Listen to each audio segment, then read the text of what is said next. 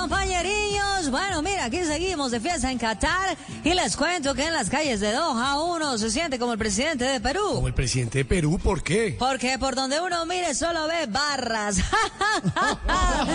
mira, oye, también les cuento que estos tres últimos días han sido los más intensos por el fútbol aquí en Qatar. ¿Cómo así, cómo así? Si ayer y antier no hubo partidos del Mundial. No, pero vimos la final de Pereira y el Medellín en pantalla gigante. Oye, a propósito, bueno, ¿qué tiene? ¿Qué tendrá para darnos y decirnos hoy nuestro corresponsal árabe, Nalgs vas a dar? Hey, Nalgs, ¿cómo estás? Buenas tardes, majitos queridos. Aquí Nalgs vas a dar.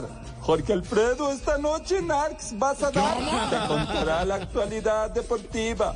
María Auxilio, cuando vengas a Qatar, Nalx, vas a dar, con gusto será tu guía. Bueno, majitos, les cuento que aquí las leyes siguen siendo tan estrictas que a una viejita la metieron a la cárcel por posesión de marihuana y alcohol y toda la noche ha llorado. Claro, claro, por el encierro y los problemas con la ley. No, porque no se ha podido sobar los reumas hoy.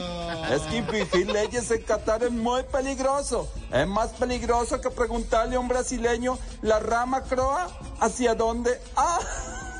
¡Qué buen chista! Bueno, pobres brasileros en este mundial se volvieron la imagen de una raza de perros. ¿Cuál? Chau, chau. ¡Oh, qué chistoso, Nalgas! Ahora sí vamos con las clases de árabe. Oye, Nalgas, mira, ¿cómo se dice vago? Ah, ¿cómo se dice vago? Se dice a la pala no le jala. Ay, Nalgas, ¿cómo se dice cepillarse los dientes? Cepillarse los dientes dice mojadme la jeta. Bueno, mira, exactamente. ¿Y cómo se dice avión de carga? Ah, avión de carga se dice, ahí va la valija. y hasta aquí el diario del Mundial con Mari Niña. Y Narx vas a dar. Sigan ustedes en estudios, compañerinos.